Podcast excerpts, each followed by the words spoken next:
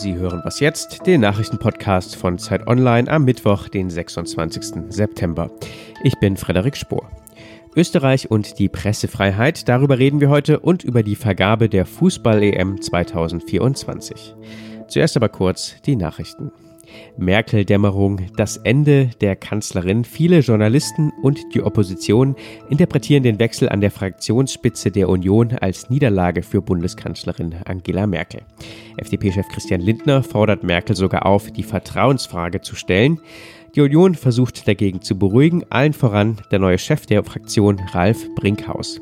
Er versichert, eng mit der Kanzlerin zusammenzuarbeiten. Die beiden haben wohl auch schon miteinander gesprochen. In ersten Interviews kündigte Brinkhaus aber auch an, Positionen zu formulieren, die nicht unbedingt deckungsgleich sein müssen mit denen der Regierung. Er will außerdem etwas offensiver als sein Vorgänger sein. Bald ist Landtagswahl in Bayern und heute Abend treffen CSU-Ministerpräsident Markus Söder und Grünen-Spitzenkandidat Ludwig Hartmann in einem Fernsehduell aufeinander. Es ist die erste schwarz-grüne TV-Debatte in Bayern. Die Grünen liegen in Umfragen vor der SPD. Derzeit sieht es so aus, als müsste Söders CSU sogar mit den Grünen koalieren. Ob das funktionieren könnte, wird ab heute Abend um 20.15 Uhr im Bayerischen Rundfunk ausdiskutiert. Redaktionsschluss für diesen Podcast ist 5 Uhr.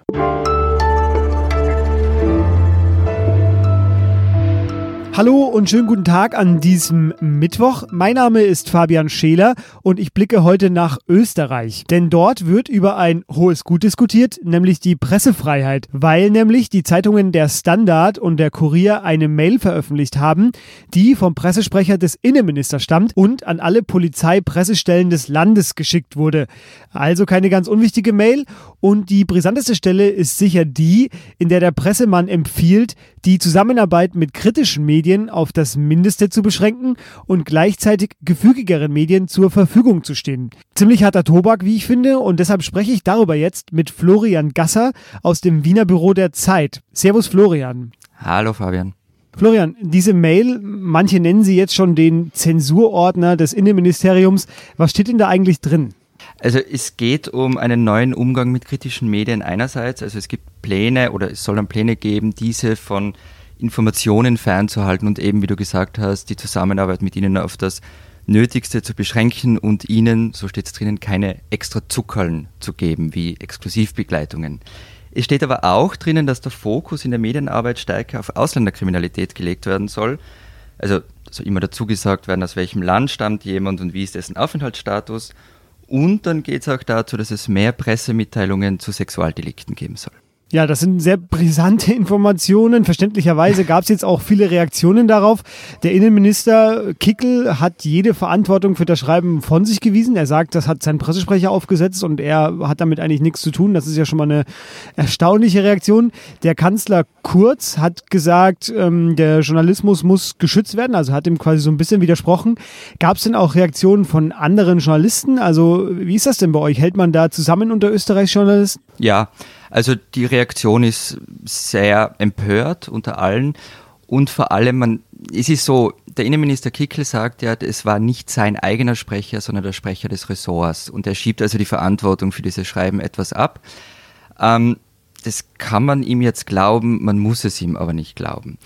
Ähm, dass diese Sache innerhalb der Regierung zu einem Problem werden könnte, daraufhin deutet, dass sich Sebastian Kurz zu Wort gemeldet hat, was er normalerweise bei solchen Dingen nicht macht. Jetzt erinnert mich das so ein bisschen an die Medienstrategie auch der AfD, die in Deutschland ja, sage ich mal, ähnlich arbeitet, nämlich so eine Grenze übertreten, dann wieder vielleicht äh, zurückrudern. Also wenn der Innenminister jetzt sagt, damit hat er nichts zu tun, das war mein Ressortsprecher, dann äh, ja, sieht das ja fast danach so aus, als wollen sie das jetzt so sagen, ja, haben wir gar nicht so gemeint.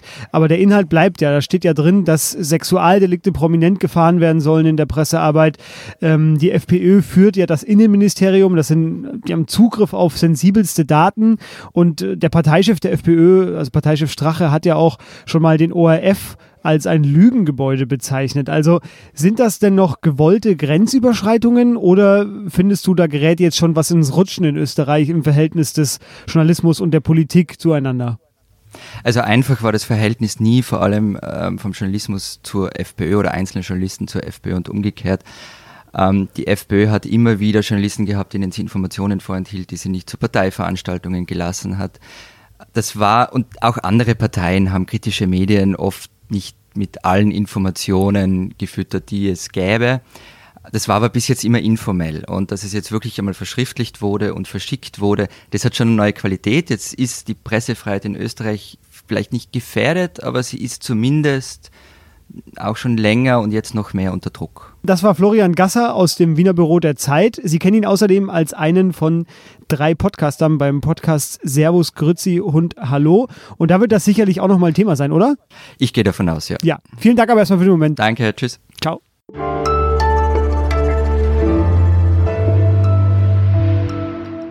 Und sonst so? Ja, wir bleiben gleich beim Thema. Eine Zeitung, die sich selten, vielleicht nie hat einschüchtern lassen, die liegt hier vor mir, das ist die Taz. In diesen Tagen feiern die Kolleginnen und Kollegen ihren 40. Geburtstag. Deshalb erstmal alles Gute von uns hier bei Zeit Online und weiterhin viel Kraft und Leidenschaft für unabhängigen und kritischen Journalismus. Ja, meine Lieblinge, das ist zum einen die Titelseite der Taz, die ich immer, wenn ich morgens ins Büro komme, auf dem Weg zu meinem Schreibtisch eigentlich als erstes bemerke, weil sie von allen Titelseiten der Zeitungen, die bei uns rumliegen, die auffälligste ist. Und Sie wissen es vielleicht, im Büro laufe ich dann ins Sportressort, denn da arbeite ich ja. Und ich freue mich dann jedes Mal über das schöne, viel zu selten benutzte Wort Leibesübungen. So heißt nämlich der Sportteil der Taz.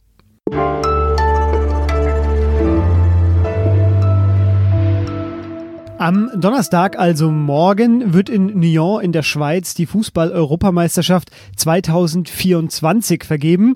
Und mein Kollege Oliver Fritsch aus dem Sportressort wird dann auch dort sein und sich die beiden Ausrichter und natürlich auch das Ergebnis genau angucken. Hallo Olli. Hallo Fabian. Olli, beworben haben sich Deutschland und die Türkei und wir erörtern jetzt mal die Chancen der deutschen Bewerbung. Was spricht denn für Deutschland? Na, hör mal, was ist denn das für eine Frage? Natürlich unsere Lebenslust und Lockerheit, unsere Weltoffenheit aber vielleicht hat es auch ein bisschen was mit Geld zu tun. Der slowenische UEFA-Präsident hat ja nun mal wirklich ein offenes Wort gewählt und gesagt, für die UEFA geht es darum, viel Geld zu verdienen. Normalerweise reden Sportfunktionäre ja um den heißen Brei, aber diesmal kann man ihm das wirklich vorwerfen. Ich glaube, dass man mit einer äh, EM in Deutschland mehr Geld und sicherer Geld verdienen kann äh, als mit, äh, mit, einer, einer, äh, mit einem Turnier in der Türkei. Und ich halte das tatsächlich für die, das entscheidende Kriterium überraschenderweise, ähm, äh, bei, in solchen Fragen. Spielt denn aber auch die Türkei, also ich habe mich ein bisschen eingelesen, natürlich auch ins Thema, ich komme ja auch aus deinem Ressort. Ähm, die Türken sagen, sie haben moderne Stadien und sie können äh, sehr viele Garantien geben. Ähm, spielt das eine Rolle? Also was kann denn die Türkei vorweisen? Die Türkei kann mehrere Bewerbungen vorweisen, die gescheitert sind und tatsächlich wird das auch belohnt. Das kann ich auch durchaus verstehen, dass der eine oder andere sagt, na beim letzten Mal habe ich für Frankreich gestimmt und davor für Polen und die Ukraine und immer gegen die Türkei. Jetzt sind die mal dran. Und warum sollte auch nicht auch mal ein Fußballturnier wie eine Europameisterschaft in der Türkei stattfinden? Das Problem der türkischen Werbung ist die Finanz- und Wirtschaftskrise in erster Linie. Ähm, das wird sich auch in wenigen Jahren nicht so ohne weiteres beheben lassen, sagen Ökonomen. Und deswegen ist es ähm, ein, wäre es eine sehr riskante Entscheidung aus finanzieller, ökonomischer Sicht, die EM nach, äh, nach Türkei zu vergeben. Dann spielen Sicherheitsfragen äh, auch eine Rolle. Ähm, man könnte natürlich auch über Menschenrechte reden und Erdogan. Das halte ich aber für kein entscheidendes Kriterium, sondern es geht letztlich um Geld. Genau, es finden ja auch Turniere in Russland oder in Katar statt. Also es ist jetzt keine. Die Menschenrechte werden zwar erwähnt, aber es ist nicht das entscheidende Kriterium. Ähm, welche Folgen, wir wollen trotzdem darüber reden, welche Folgen hätte denn ein Scheitern der deutschen Bewerbung? Ein Scheitern der deutschen Bewerbung, ich glaube, es gäbe jetzt kein, kein großes Wehklagen, denn ich habe auch nicht den Eindruck, dass die Vorfreude jetzt so riesig ist. Mm, das ist gerade kein großes Thema. Es hätte sicherlich aber Folgen für den DFB und vermutlich auch den DFB-Präsidenten. Reinhard Grindel ist ein geschwächter Präsident. Ähm, durch die Ösil-Affäre, durch die Fußball-WM sogar, aber auch durch seine Führung. Ähm, was man vom DFB hört, aus dem DFB ist, sind viele mit seiner Führung nicht einverstanden. Er hat auch keine starke Basis außerhalb des DFB, beispielsweise in der Bundesliga. Sollte er jetzt ähm, mit dieser äh, Bewerbung scheitern, was ihm vielleicht gar nicht anzulasten wäre, könnte er so weit an Macht verlieren, dass er nicht mehr lange DFB-Präsident sein wird. Was aber nicht heißt, dass, wenn Deutschland gewinnt, er ein wesentlich gestärkter Präsident ähm, sein sollte. Es gibt auch Leute, die darüber spekulieren, selbst wenn Deutschland den Zuschlag erhält, äh, wie lange Grindel noch DFB-Präsident sein kann. Du wirst ja seine Reaktion einfangen. Du bist ja vor Ort am Donnerstag. Am Donnerstagnachmittag wird entschieden äh, vom UEFA-Exekutivkomitee und besonders spannend wird dann auch der Deutschlandbesuch des türkischen Präsidenten Erdogan im Anschluss. Also er kommt, glaube ich, Donnerstagabend nach Deutschland und bleibt dann das ganze Wochenende. Olli wird das für uns alles einordnen. Gute Anreise jetzt erstmal. Ja, danke. Und das war was jetzt am Mittwoch. Schreiben Sie uns eine Mail an wasjetzt.zeit.de, wenn Sie Themenwünsche haben oder mit uns diskutieren wollen. Bei Twitter finden Sie uns auch unter dem Hashtag was jetzt. Und morgen übernimmt hier meine Kollegin Munja Mayborg. Ich bin dann für Sie am Freitag wieder da. Bis dahin.